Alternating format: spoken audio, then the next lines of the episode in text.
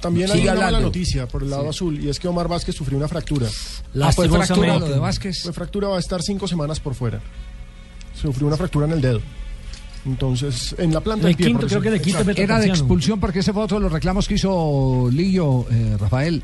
No, no, no era, no era de expulsión. El partido fue el que se jugó el Millonarios Envigado el sábado en la noche en el Estadio El Campín.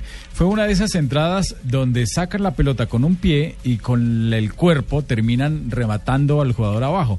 Es eh, una acción para falta y para tiro libre eh, y para tarjeta amarilla, perdón. No, claro, por eso es que yo no juego fútbol. Porque yo donde meto la pata, hoy voy a estar quebrando, quebrando de una, yo quiero jugar en el tazo, en el tazo. Claro. Bueno.